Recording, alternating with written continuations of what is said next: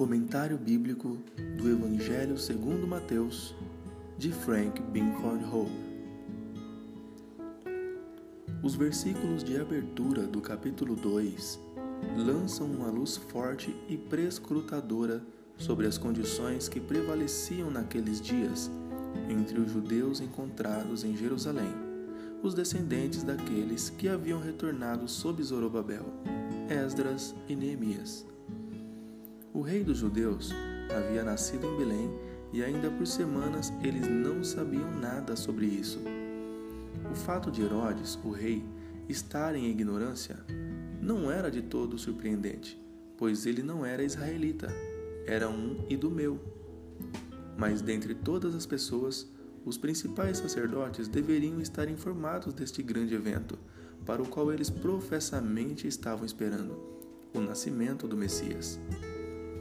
Em Lucas 2, encontramos que o evento foi revelado desde o céu, dentro de algumas horas no máximo, a humildes almas que temiam ao Senhor.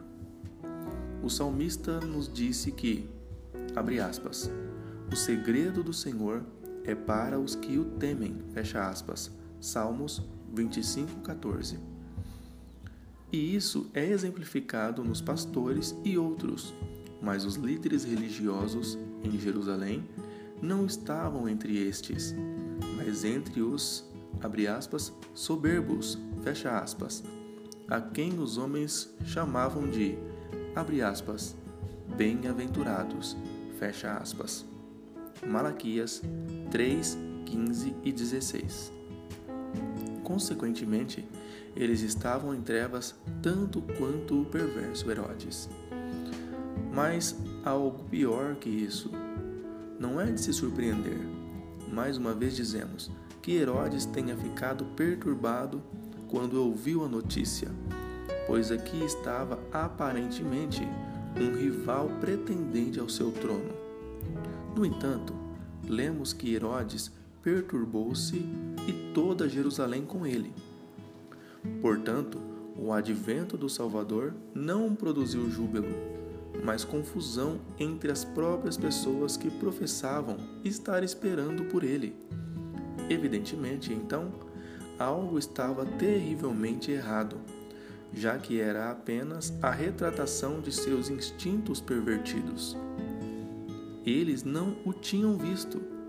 Ele ainda não havia feito nada. Eles apenas sentiram que seu advento significaria a ruína de seus prazeres, em vez do cumprimento de suas esperanças. No entanto, esses homens eram bem versados em suas escrituras. Eles foram capazes de dar uma resposta rápida e correta à investigação de Herodes, citando Miqueias 5:2. Tinham o conhecimento que incha e assim não sabiam nada como deveriam conhecê-lo. 1 Coríntios 8, 1 e 2. E colocaram seu conhecimento a serviço do adversário.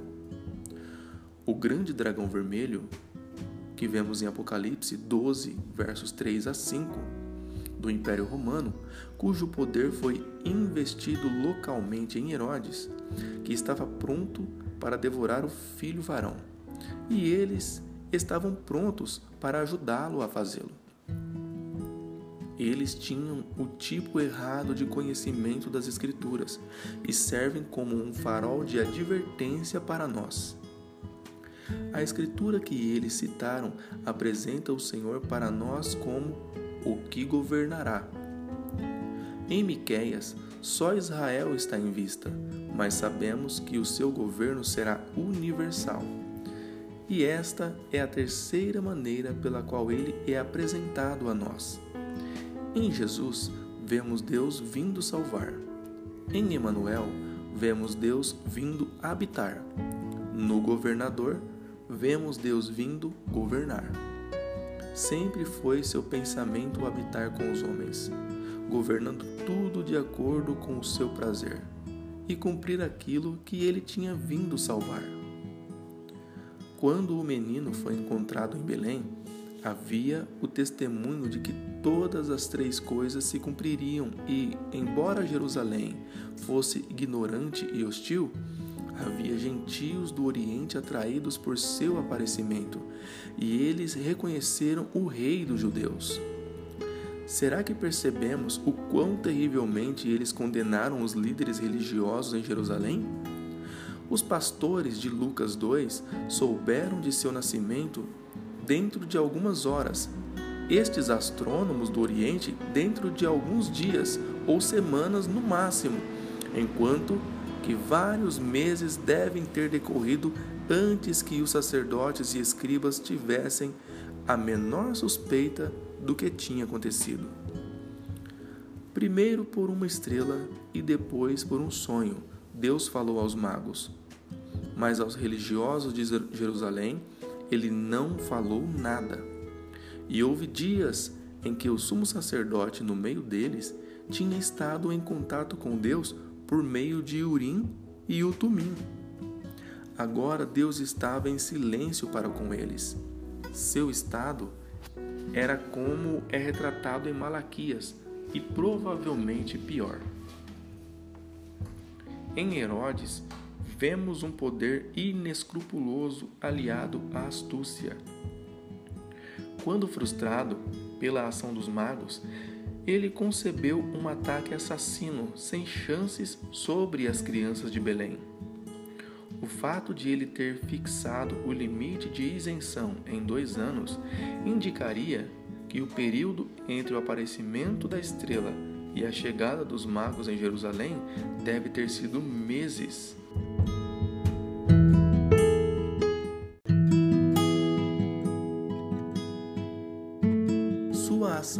Implacável e perversa trouxe o cumprimento de Jeremias capítulo 31 e verso 15.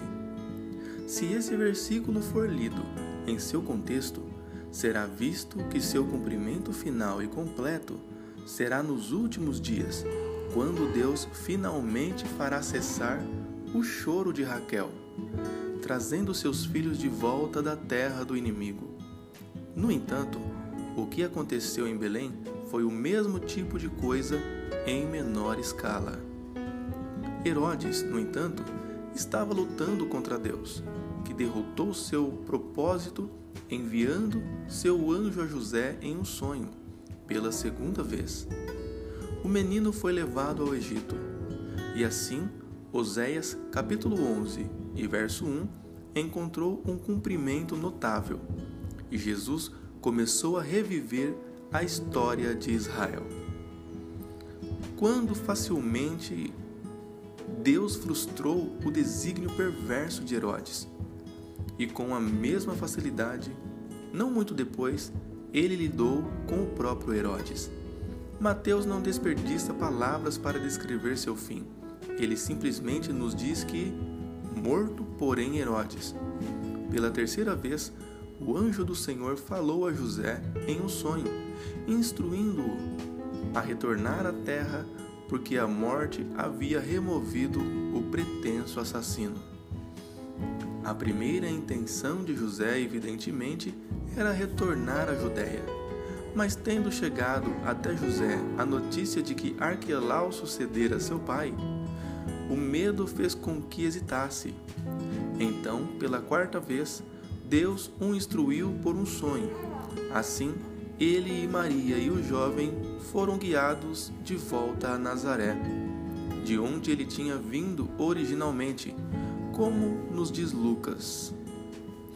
É instrutivo ver como Deus guiou todos esses movimentos iniciais, em parte pelas circunstâncias, como o decreto de Augustus e as notícias sobre Arquelau, e em parte por sonhos. Assim, os esquemas do adversário foram frustrados. O porteiro segurou a porta aberta do curral para que o verdadeiro pastor pudesse entrar, apesar de tudo o que ele poderia fazer. Também as Escrituras foram cumpridas. Jesus não apenas foi trazido do Egito, mas também se tornou conhecido como o Nazareno Nenhum profeta do Velho Testamento predisse que ele deveria ser chamado Nazareno, exatamente nessas palavras. Mas mais de um disse que ele seria desprezado e objeto de reprovação. Assim, no, ver, no verso 23, são os profetas e não um profeta em particular. Eles disseram que ele deveria ser um objeto de desprezo, que no tempo de nosso Senhor foi expresso no cognome Nazareno. Na tradução de Darby, na edição com notas completas, há um comentário esclarecedor sobre este verso, como a frase exata usada em relação ao cumprimento, em contraste com a expressão anterior em Mateus capítulo 1 e verso 22 e Mateus capítulo 2 e verso 17, mostrando a precisão com que as citações do Velho Testamento são feitas. É uma nota que vale a pena ler. Nazareno é o quarto nome dado ao nosso Senhor neste evangelho inicial.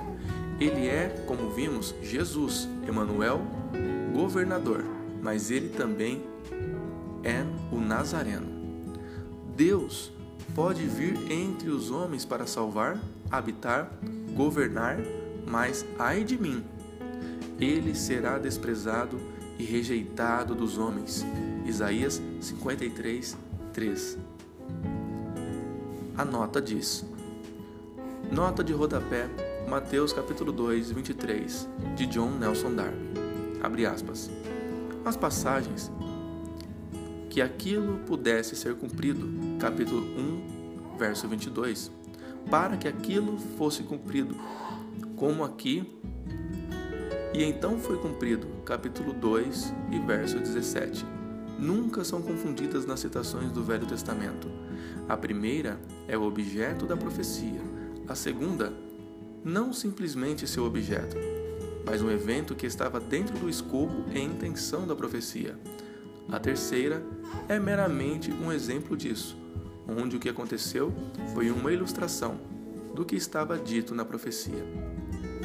A primeira diz que aquilo pudesse ser cumprido.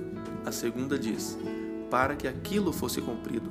E a terceira diz então foi cumprido.